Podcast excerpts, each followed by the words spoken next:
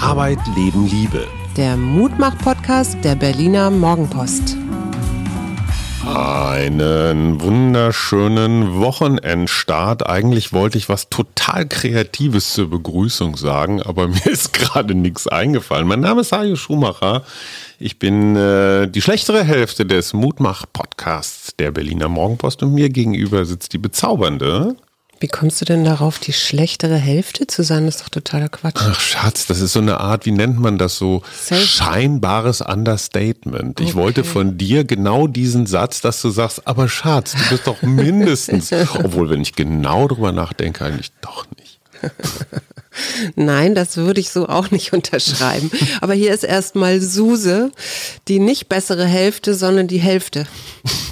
Und wir wollen heute über Kreativität reden. Und Kreativität ja. war dein Wunsch. Genau. Und ich muss dich mal wieder, wie fast immer, loben, loben, loben, weil wir in dieser Woche so ein Musterbeispiel für Unkreativität erlebt haben. Und zwar Jens Spahn und Andi Scheuer, zwei Bundesminister, zu einer Taskforce zum Thema Schnelltests zu machen. Ja. Das ist das unkreativste ja. von vielen, vielen unkreativen Entscheidungen, die es gibt. Ja.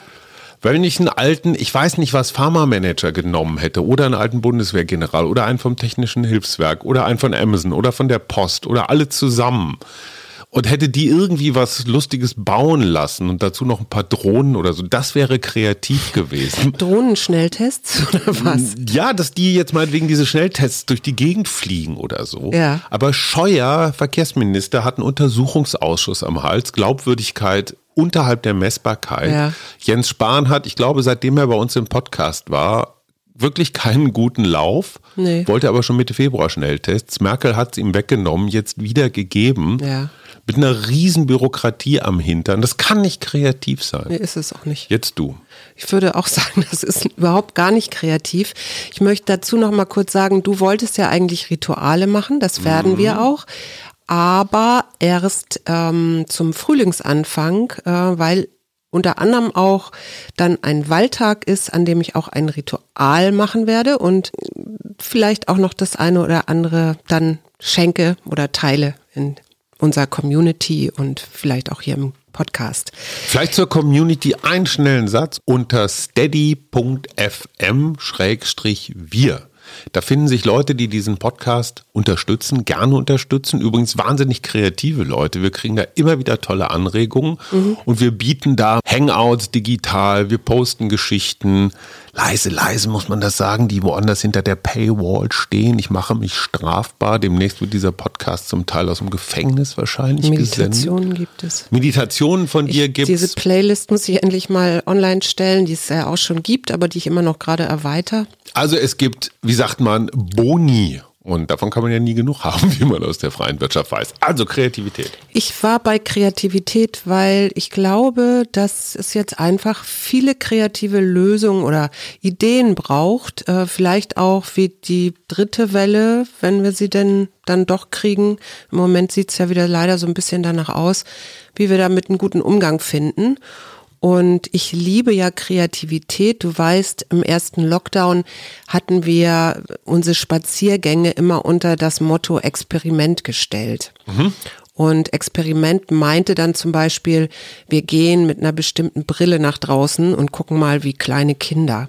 Mhm. Und es gibt ja tatsächlich ähm, auch inzwischen so Hinweise, dass dieses ähm, staunende draußen sich bewegen, ja, also spazieren gehen und wirklich über Kleinigkeiten staunen und Sach auf Details achten, auch tatsächlich zu mehr Lebensgefühl, also positivem Lebensgefühl, Wohlbefinden und auch Glück führt. Und insofern dachte ich, da wir ja alle, und ich hatte ja letztes Wochenende auch diesen Erschöpfungszustand oder das Gefühl von Erschöpfung, da wir ja wahrscheinlich alle so ein bisschen durchhängen gerade, ist es vielleicht ganz schön, mal über Kreativität zu reden. Und deswegen frage ich dich als allererstes, ich halte dich für einen sehr, sehr kreativen Menschen. Wenn ich mir deinen Output angucke, auch an Geschichten, dann wüsste ich gerne, äh, wie würdest du für dich Kreativität definieren? Also ich glaube, das Wichtigste ist, dass man diesen Satz, das war schon immer so, das muss so, das haben wir immer so gemacht, dass mhm. man den immer, Mhm. Ich weiß, immer und nie soll man nie sagen.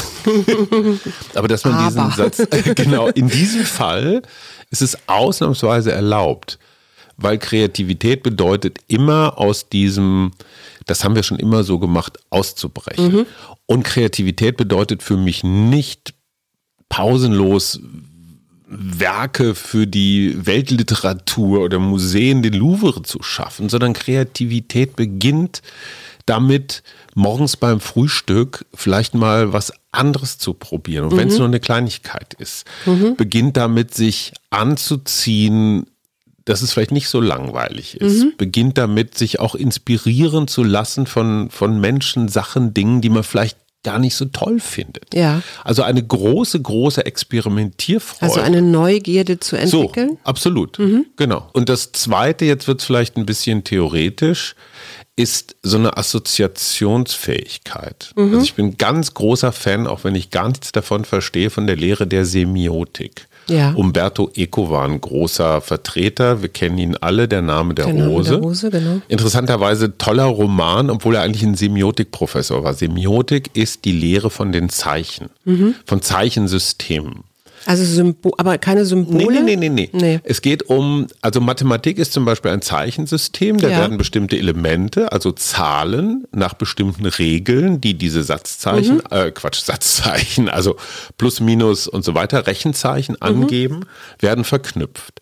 In einer Sprache werden Worte nach grammatikalischen Regeln verknüpft. Mhm. Äh, Verkehrszeichen werden auch nach bestimmten Regeln aufgestellt, verknüpft und haben Bedeutung. Ja. Und das Interessante ist, alle diese Zeichensysteme haben Parallelen. Ja. Das heißt, man kann Regeln aus der Mathematik womöglich mit einer Sprache, mit, mit Farben. Kochen zum Beispiel sind auch, ne, du hast bestimmte Mhm. Nahrungsmittel, die nach bestimmten Regeln irgendwie zusammenge. Wir haben ja auch ein werden. ganz schönes Kochbuch, ne? Wir haben ja Mhm. so ein Farbenkochbuch. Super, das ist ein ganz tolles Beispiel. Du könntest praktisch Goethes Farbenlehre Ja. auf Lebensmittel anwenden. Ja. Und da fängt für mich Kreativität an, wenn du so Analogien schaffst von dem einen Zeichensystem und dem anderen Zeichensystem. Mhm. Das ist so ein bisschen Synästhetiker sind das, glaube ich. Ne? Du, du, du hörst einen Ton und siehst eine Mhm. und Farbe. siehst eine Farbe, genau. Oder, Oder, oder, oder. Ja, oder eine Zahl. Und diese Offenheit, Zeichensysteme zu kombinieren, also so Assoziation, das hat auch zum Beispiel was mit Reimen zu tun. Ich höre Suse und denk Fluse. Also jetzt Ja, ja, überhaupt ja, nicht böse gemeint. Ich meine, das sind ja auch so Assoziationen, nutzen wir beide ja auch sehr häufig. Also wenn du so an, an irgendwas rumdenkst und nicht weiterkommst oder so, dann kommst du ja auch ab und zu zu mir und fragst mich dann und dann assoziiere ich so wild rum oder andersrum. Ne? Und ich liebe diese Momente, wo wir uns so gegenseitig dadurch auch befruchten, weil wir nämlich weiter dann denken. Also wir, wir bleiben nicht bei dem, was wir schon alles wissen, sondern wir nutzen unser Wissen und assoziieren darüber hinaus. Das ist dieses klassische, wie heißt denn das noch, wenn alle irgendwas auf den Tisch werfen? Brainstorming. Brainstorming, ganz genau. Und da ist wieder, beim Brainstorming gibt es eine goldene Regel, nichts ist verboten. Ja. Jeder darf irgendeinen Und es geht nicht unbedingt ums Ziel, sondern es geht eigentlich So. um den Weg. Ne? erstmal raus damit. Und wenn es eine völlig kranke Assoziation ist, egal ob die jetzt irgendwie anzüglich ist oder historisch vergiftet oder was der Geier, aber erstmal raus damit. Ja. Ich glaube, der Killer der Kreativität ist das sofortige Bewerten. Und da sind Ja. wir wieder bei diesem, äh, haben wir noch nie so gemacht. Und weißt du, was Brains Warming ist? Brainswarming, Brainstorming, wahrscheinlich ein Aufwärmen des Hirns, um kreativ zu So sein. ähnlich, das ist quasi beim klassischen Brainstorming hat man festgestellt, dass oft extra, extrovertierte Teammitglieder die Gruppe und damit eben auch die Ideenfindung dominieren.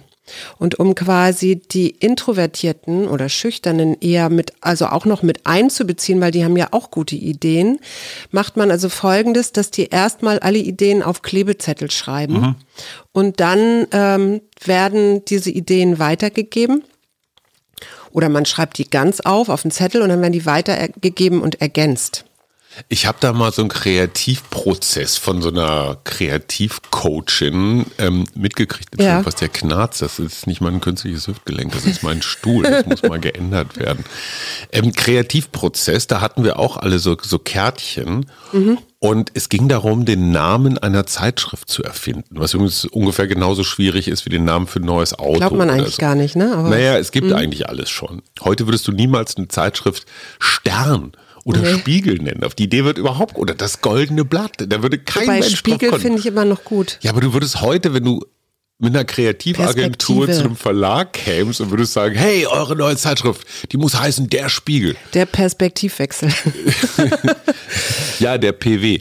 Also was ich nur sagen wollte, da mussten wir dann erst links um den Tisch rumlaufen und hatten nur gelbe Kärtchen. Mhm. Und das andere Mal mussten wir rechts um den Tisch rumlaufen und hatten nur rosa Kärtchen. Mhm. Ergebnis war, glaube ich, irgendeine Hirnhälfte mehr oder weniger anzuspielen. Die angesprochen wird, ja. Das Ergebnis war trotzdem scheiße. Aber egal. Okay. Aber du hast ja auch mal so etwas gemacht mit, ähm, wie nennt man denn das, ähm, Jonglieren und ne, mhm. ist das auch, würde man das auch unter einer Kreativitätstechnik abspeichern? Also vielleicht erklärst du einmal, was du da gelernt Live-Kinetik. Horst Lutz, ähm, Sportlehrer, Sportwissenschaftler, hat unter anderem auch mit Borussia Dortmund Live-Kinetik trainiert. Da geht es darum, das Hirn, also alle möglichen Hirnregionen anzuspielen mhm. und zu verknüpfen. Weil es ist nicht wichtig, wie viele Hirnzellen du hast, sondern wie viele Verknüpfungen du zwischen Hirnzellen hast. Und es gibt, wie wir alle wissen, ja verschiedene Areale. Ja. Und man kann dazwischen so Abkürzungen, Autobahnen, Trampelpfade ah, okay. und so. Und wenn du jetzt zum Beispiel versuchst zu jonglieren und gleichzeitig versuchst zu rechnen, ja also Kopfrechenaufgaben, ja. dann werden völlig unterschiedliche Hirnareale angespielt. Ja, aber dadurch gibt es auch eine neue Bahnung, oder? Das ist genau der Punkt. Mhm. Und Horst ist wirklich ein unfassbar lustiger, kreativer Typ, bei dem ich sehr, sehr viel gelernt habe. Äh, ich bin zwar kein Live-Genetik-Coach, aber ich weiß, wie es funktioniert. Mhm. Und das hat mir eines klar gemacht. Am Schreibtisch sitzen und auf ein weißes Blatt gucken ist das unkreativste oder das am wenigsten kreativitätsfördernde, was es gibt. Ja sondern es sind gerade so diese Zwischenräume. Du machst was anderes. Mhm. Weißt du, dieser Flow von Csikszent Michai, du machst irgendetwas. Deswegen putze ich zum Beispiel so gerne. Ja. Also Hausarbeit ist für mich perfekt für Kreativität. Das ist halb automatisiert, muss ich mhm. nicht viel nachdenken. Und trotzdem ist so die Aufmerksamkeit ein bisschen woanders mhm. und dann ist auf einmal Freiraum für Flow. Ja. Genauso diese Phase kurz vorm Einschlafen, kurz vorm Aufwachen. Das sind so diese Zwischenphasen. Ja, ja, ja, genau. Im Badezimmer du kommst, beim Du kommst der Sache näher, das werde ich auch nachher noch erklären.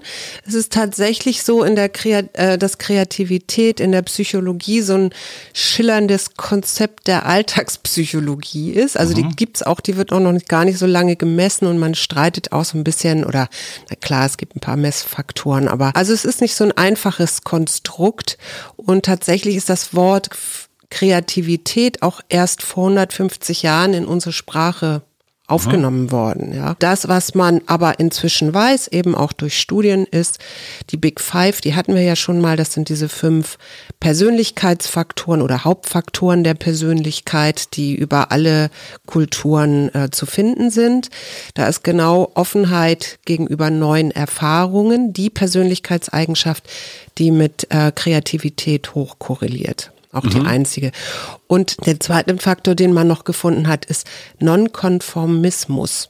Mhm. Also Unkonventionalität würde man sagen oder vielleicht auch Eigenwilligkeit. Und da geht es nicht darum, um dieses, man sagt ja immer so leichtfertig Genie und Wahnsinn. Mhm. Das passt aber eigentlich gar nicht zusammen, wenn man Wahnsinn zum Beispiel mit Wahnvorstellungen, also richtig Psychosen gleichsetzt mhm. oder so. Ne? Da gibt es überhaupt gar keinen Zusammenhang.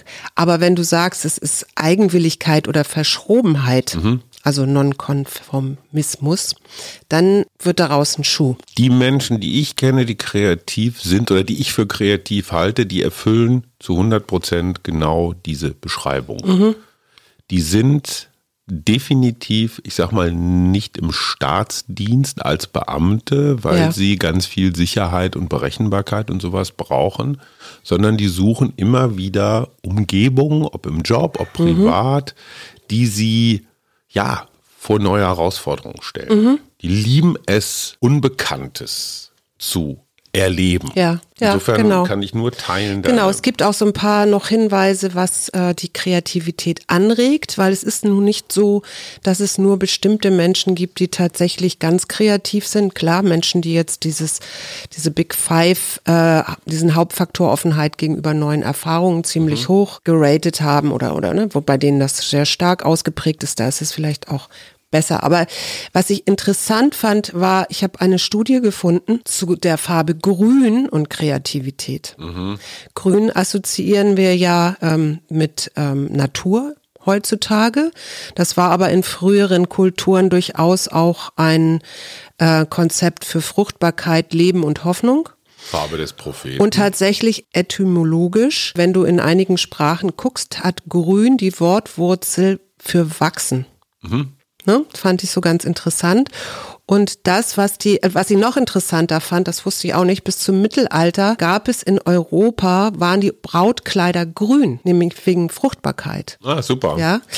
Okay, aber äh, das, was man gefunden hat in dieser Studie, ist, dass Grün die Kreativität fördert. Mhm. Also es macht durchaus Sinn, sicherlich auch in Bewegung zu sein, das, da kommen wir vielleicht noch drauf, aber äh, rauszugehen und sich äh, mit Grünem ähm, zu, wie sagt man, bereichern oder und äh, was macht man in solchen Experimenten? Also da hat man mehrere nacheinander gemacht und äh, hat erstmal sehr klar definiert, wie diese grüne Farbe eigentlich aussehen soll, also was das für ein Grün ist. Und dann hat man Leute geprimed. Also die saßen vor einem Bildschirm mhm. und haben erstmal nur äh, auf einen grünen Bildschirm oder eben die Kontrollgruppe hatte dann einen weißen Bildschirm mhm. Geschaut und sollten dann danach die, die, Möglichkeiten in zwei Minuten aufschreiben, die man äh, mit einem Backstein hat. Also was man alles aus einem Backstein machen kann. Ne? Also mhm. ob man den zum Regal an die Wand nagelt oder äh, Kerzen draufstellt oder Fensterscheiben einwirft oder mhm. oder oder. Und dann hat man natürlich natürlich die Gruppen verglichen und mhm. hat dabei festgestellt, dass die grüne Gruppe, also die, die vorher auf mhm. grün geguckt haben, viel intensiver äh, oder viel mehr Ideen hatten. Blöde Frage, soll ich für meinen Computer zum Beispiel, für meinen Computerbildschirm einen grünen Hintergrund wählen? Wäre das für meine Alltagskreativität förderlich oder, oder ein Waldbild oder so? Ich glaube tatsächlich, dass dieses Grün, äh, dass dieser Grünfaktor noch einen zweiten Faktor bedient, der für Kreativität ganz wichtig ist. Mhm.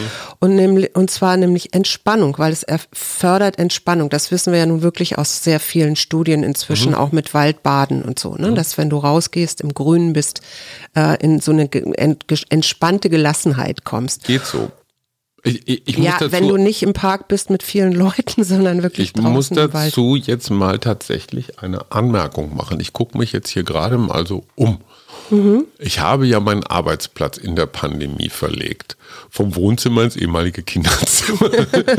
Hatte auch was mit Podcaststudio zu tun. Und hier ist es definitiv deutlich grüner, auch ja. ein bisschen gelber ja. als auf dem alten Arbeitsplatz. Ja. Ich gucke aus dem Fenster, wenn wir nicht gerade Podcast und die Gardine davor ist, ich sehe einen grünen Baum. Ja. Eine Tapete ist hier wirklich eine genau. komplette Waldtapete. Ja. Und du sitzt mir ganz häufig gegenüber und hast sowieso immer irgendwas Grünes an.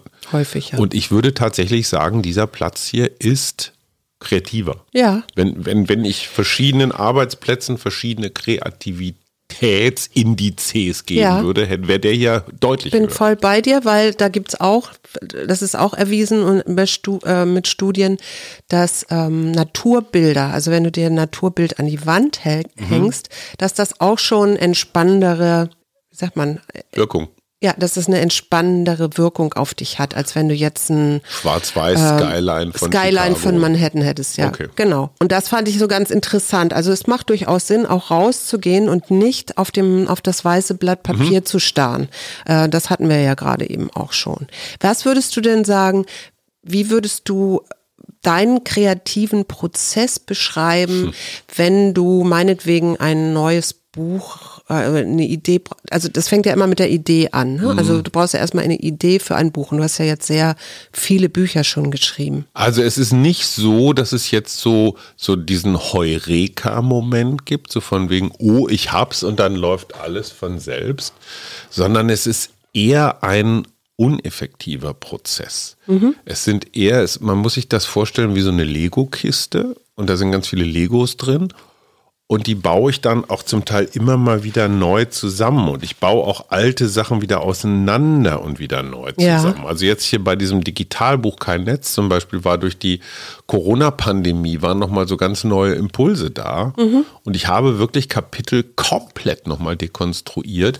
Und ich glaube, auch das ist ein Teil des des kreativen Prozesses, dieses unbedingte Festhalten, so, oh, das ist jetzt, jetzt ganz toll, das ist genial, das muss bleiben. Also dieses Kill Your Darlings, verabschiede dich genau von den Sachen, in die du dich super verliebt hast, finde ich auch ganz wichtig. Ja. Also dieser Mut, auch die Sandburg wieder zusammenzutreten Ja. und Kann da so- darauf zu vertrauen. Ich hatte früher totale Panik, dass ich so eine Art Kreativitätstank habe. Und dieser Tank ist irgendwann leer. Mhm. Und, und, und dann habe ich meine Kreativität praktisch ausgegeben. Mhm. Das ist Quatsch. Das Gegenteil ist der Fall. Je kreativer ich bin, desto kreativer werde ich. Mhm. Also es ist so ein sich gegenseitig befruchten und festhalten an irgendeiner Idee heißt eigentlich in die Enge gehen, in den Tunnel gehen. Mhm. Ja. Und kaputt machen und neu bauen heißt einfach wieder in die Weite gehen. Ja, ich kenne das ganz gut, wenn ich manchmal so brüte an einem, meinetwegen, ich soll einen neuen Workshop ähm, entwickeln.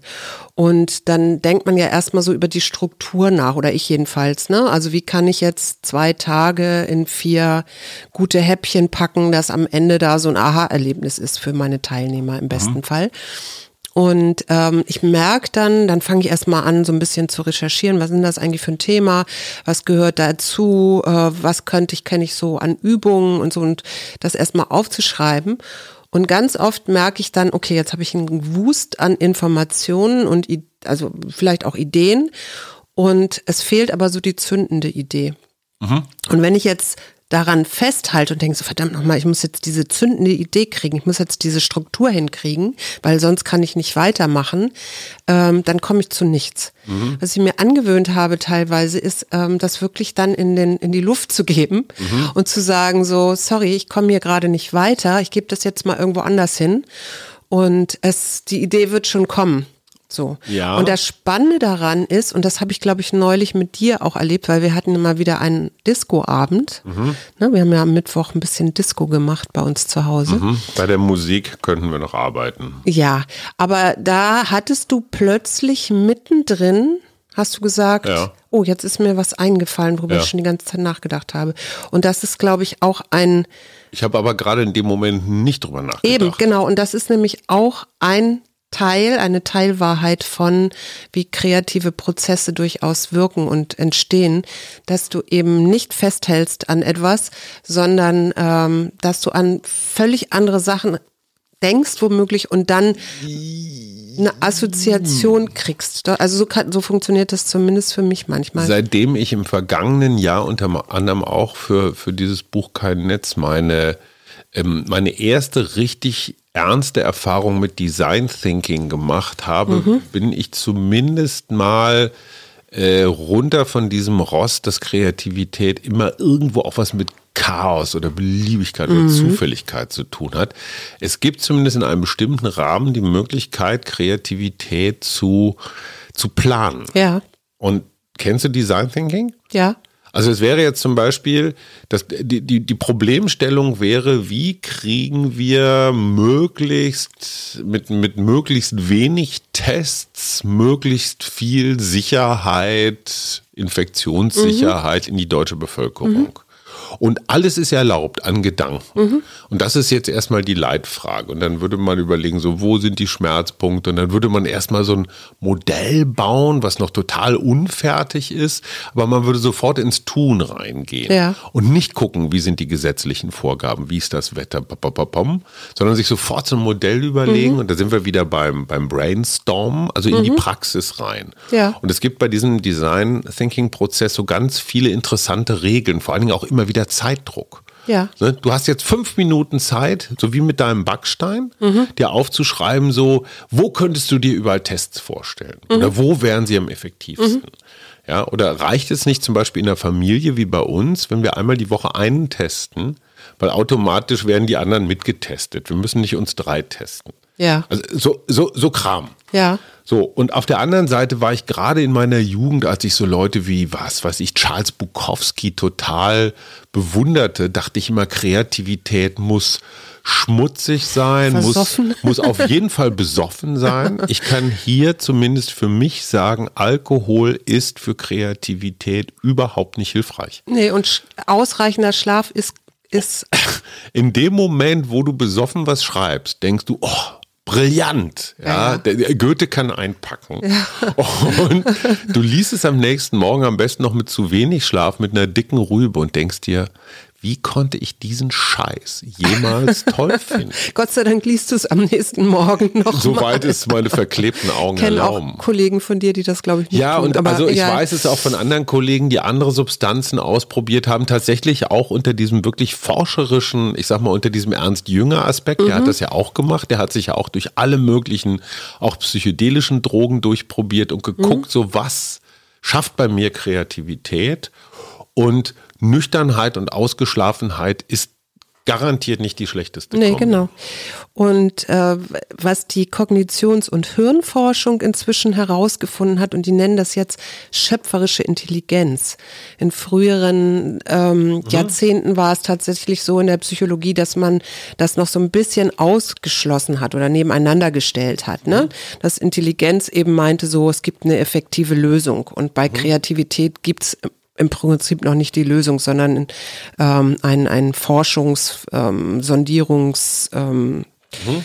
be oder Bereiche, ne, die man so zusammenbringt. Also so Fähigkeiten, schöpferisches Denken und Handeln äh, miteinander zu verknüpfen und eben neue Fragen oder überraschende Einsichten ähm, zu bekommen und dann eben auch eine originellere ähm, Lösung am Ende. Und das Spannende daran ist, dass dieses kreative Denken ähm, assoziiert ist mit bestimmten Bewusstseinszuständen oder mit einem bewusst, bestimmten Bewusstseinszustand, in dem der Geist so wie so ein ja, die schreiben das wie so ein Pendel so hin und her schwingt. Mhm. Also in, durchaus in einem Betriebsmodus ist, wo er auch wach ist. Also jetzt nicht äh, wie beim kurz vorm Einschlafen oder so. Mhm. Also du bist schon wach, aber du hast deine Außenwelt komplett runtergedimmt. Mhm. Und die Aufmerksamkeit ist mehr in deiner Innenwelt, so in Erinnerungen, Gedanken, Fetzen, Vorstellungen. Mhm. Das hat weniger mit Logik zu tun. Mhm, absolut. Das ist eher, und ich mag dieses Wort so gerne, der Verstand meandert. Mhm. Ja, ich liebe dieses Meandern. Das ist so für mich wirklich Flusslandschaft und mhm. so Fließen. Und es ist ja auch ein, äh, ich sag mal, eine Art äh, des, ähm, des Malens. Also so ja. griechische Friese haben auch immer so meandernde Linien, genau. so als Dekor. Genau. Das passt aber wahnsinnig und, gut. Nee, pass auf, und das, ich bin noch nicht fertig. Und das Interessante dabei ist bei diesem Meandern, dass dass du so quasi in eine weite Landschaft, jetzt bin ich wieder in meiner Weite, mhm. also in so eine weite Landschaft leuchtest, ohne dabei so Spotlight also ein Spotlight zu haben, ne? ohne jetzt deine Aufmerksamkeit auf irgendwas Direktes zu fokussieren, mhm. ähm, weil diese inneren Bilder Welten ermöglichen, das heißt eben auch neue Verknüpfungen herstellen mhm. und dann, wenn du da bist, dann kommt als zweites, weil ja nicht jede Idee oder jede kreative Lösung oder so auch tatsächlich eine gute Lösung ist, dann kommt als zweites der kritische Verstand, wo man dann eben noch mal gucken kann, macht es überhaupt Sinn oder ist das jetzt so so Spinnerei? Mhm. Und das ist ein ganz interessanter Punkt. Diese Landschaft, die finde ich total spannend, diese Idee. Mhm. Und für mich ist Stöbern zum Beispiel auch so ein Ding. Ne? Mhm. Wenn ich in alten Bücherkisten stöbere, mhm. dann Ganz wichtig, entdecke ich zwar immer mal wieder auch so neue oder vergessene Sachen, ich entdecke aber auch welche, wo man sich denkt, ach guck mal, das war vor zehn Jahren schon genauso. Mhm. Oder ich habe, wenn ich so in alten Aufzeichnungen rumstöbere, ach guck mal, vor 20 Jahren habe ich schon dasselbe gedacht ja, wie heute. Ja, ja, wo ich immer wieder denke, ich oh, ich hatte so großartige neue Ideen. Nee, ich funktioniere schon auch nach Mustern. Ja. Muster zu erkennen und zu übersetzen auf irgendwas anderes ist total spannend. Ja. Ich meine, du als Psychologin wirst dann immer erklären, ah, woher kommen diese Muster? Wahrscheinlich hat Mutti mich mit einem Kochrolle.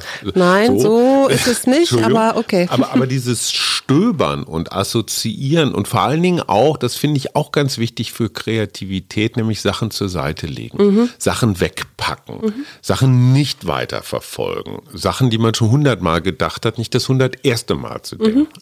Wie wichtig sind für dich eigentlich Gespräche mit anderen Leuten? Ganz wichtig, weil die tatsächlich mich anregen und weiterdenken lassen. Und das ist was doch für den kreativen Prozess. Also Manche also je Menschen nachdem, nicht mit allen, ne? Mhm, genau. Aber zum Beispiel mit dir kann ich solche Sachen ganz gut. Es gibt so einen schönen Satz, der heißt da, Ideen entstehen, wenn es der Logik gelingt, Träume zu reiten.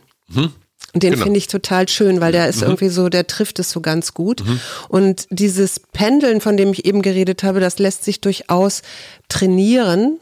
Und eins davon, und das hast du vorhin ganz am Anfang genannt, ist tatsächlich dieses, dieses, diese eigenen Annahmen über die Welt, ne, die ja jeder hat, die zu hinterfragen. Ja. Also raus aus den Routinen. Ja. Ja.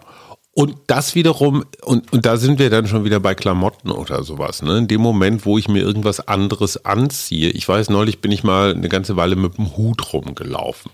Nicht, weil ich mich jetzt wie Josef Beuys fühlen würde oder weil ich meine Corona-Friese überdecken wollte, sondern einfach nur mal um zu gucken, was passiert. Weil Kreativität heißt immer auch forschen Ja. experimentieren. Ja. So. Und jetzt zieh dir mal was an, was jetzt nicht so super, was weiß ich, jetzt nicht gleich ein Hasenkostüm oder so, sondern einfach was, was die Erwartungen der anderen bricht. Und dann guck, was passiert. Und versuch gar nicht erst dich zu rechtfertigen oder so, aber guck einfach, wie Menschen funktionieren, wie sie reagieren, worauf sie Wert legen oder sowas. Ja. Ähm, ein Punkt möchte ich noch machen. Ich weiß, der ist jetzt total unromantisch für alle, die, die so an die Genialität und die göttliche Eingebung und den Geistesblitz glauben. Aber wie wichtig ist Erfahrung oder Üben oder Wiederholen für Kreativität? Was meinst du? Äh, das ist durchaus wichtig, weil wir quasi ja, um überhaupt kreativ zu sein, auf etwas zurückgreifen müssen. Früher ist man ja davon ausgegangen, dass Kinder auf die Welt kommen und so eine leere Tafel sind und quasi erst gefüllt werden. Und inzwischen weiß man ja, dass es eben diese genetischen Faktoren gibt, die quasi schon eine Füllung vorausschicken und dann kommen die Umweltfaktoren dazu plus die eigene Persönlichkeit und, und, und. Das Interessante dabei ist ja, dass Kulturen unterschiedlich sind. Also wir nehmen Sachen unterschiedlich wahr, das glaubt man immer gar nicht so. Aber zum Beispiel jetzt im Deutschen gibt es für die Farbe Blau nur ein einziges Wort, nämlich Blau. Ja? Gut, Türkis oder Aquamarin oder Yves Klein. Für Okay. Blau steht eine bestimmte Farbe Okay. in unserem Konzept. Hellblau, dunkelblau, Im ja. Russischen dagegen gibt es zwei völlig verschiedene Wörter für Blau. Und das eine bezeichnet zum Beispiel die zarten Töne etwa des Himmels Mhm. Und das andere ist eher so ein Tiefblau des Meeres. Aber es sind zwei Worte. Mhm. Also sie heißen beide blau, aber sie meinen unterschiedliche Sachen. Und jetzt Was kommen ich die damit nur Eskimos mit Schnee. Genau, was ich, genau, zum Beispiel. Ja. Und was ich damit sagen will, ist, dadurch wird unsere Wahrnehmung natürlich auch geformt. Klar. Ja, also wenn ich, wie viele, wie viele Begriffe gibt es für Schnee bei den Eskimos? Also irgendwie 20 oder so. Ja, 15, eben genau. 20. Und dann kann ich natürlich, auch wenn ich 20 Ver- Begriffe habe Auch und für Weiß übrigens. Ne? ja, genau. Dann kann ich natürlich, sehe ich das natürlich äh, viel differenzierter Mhm. und nehme ich das viel differenzierter wahr, als wenn wir hier mit einem Weiß starten. Ja. Möchte trotzdem noch Und das macht, Entschuldigung, ich bin jetzt noch nicht ganz fertig, das macht natürlich äh, auch wieder etwas aus, was, was quasi unsere Grundlage ist, aus der wir heraus dann kreativ, in kreative Prozesse kommen. so, und ich möchte noch mal zu diesem Erfahrungsschatz, und der heißt nicht ohne Grund Schatz.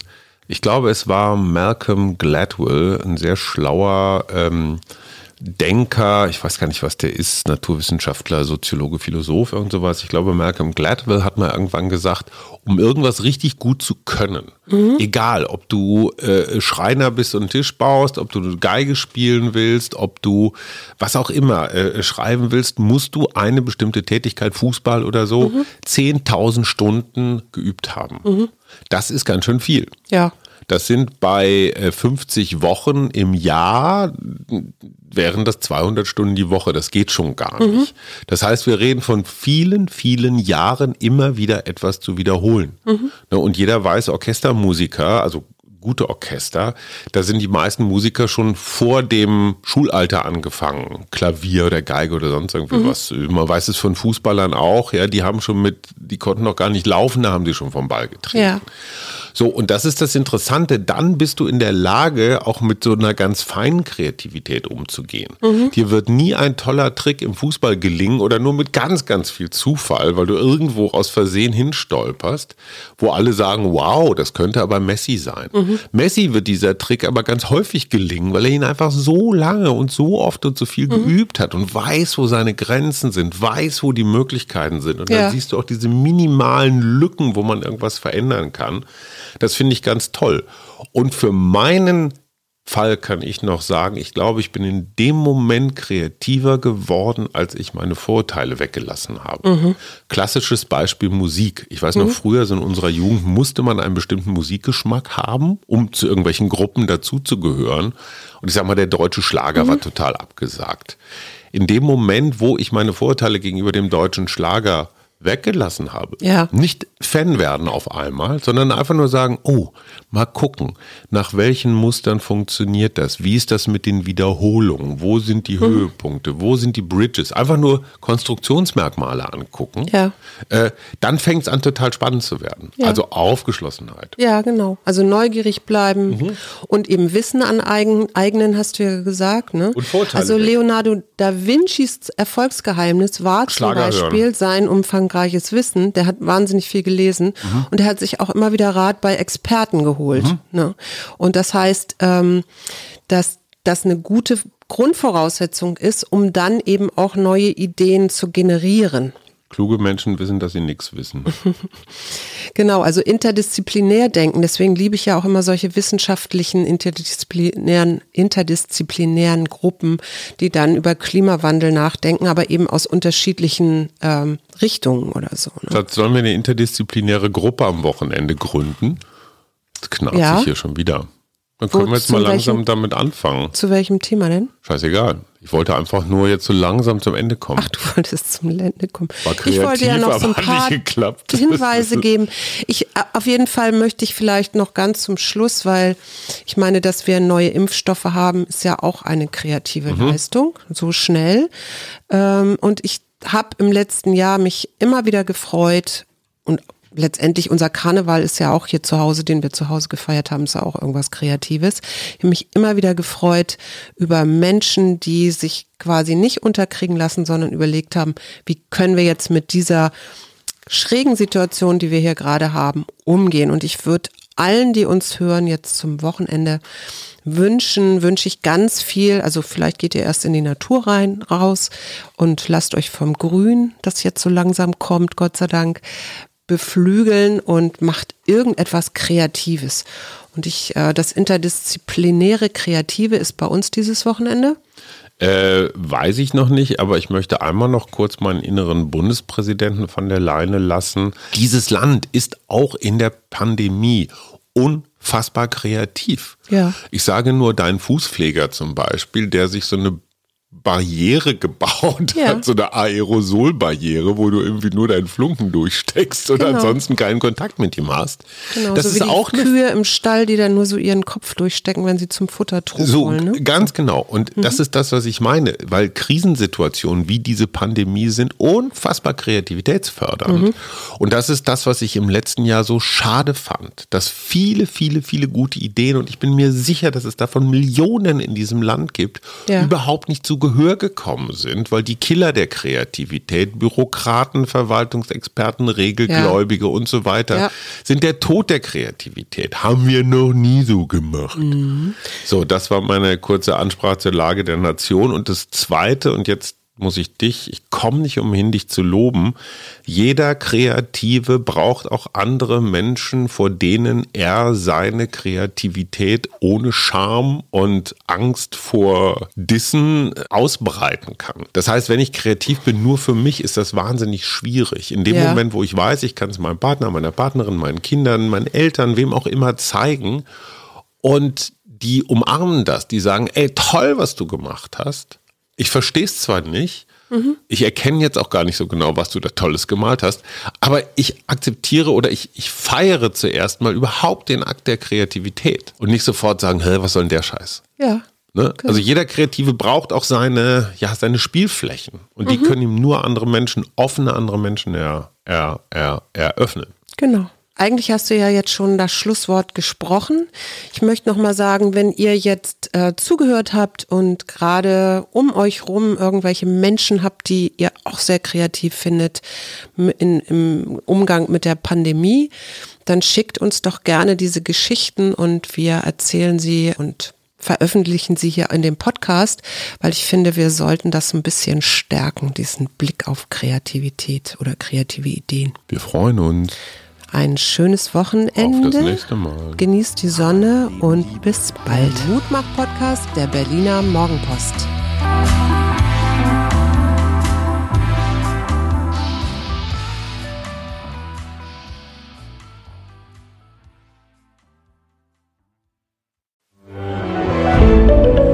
Ein Podcast von Funke.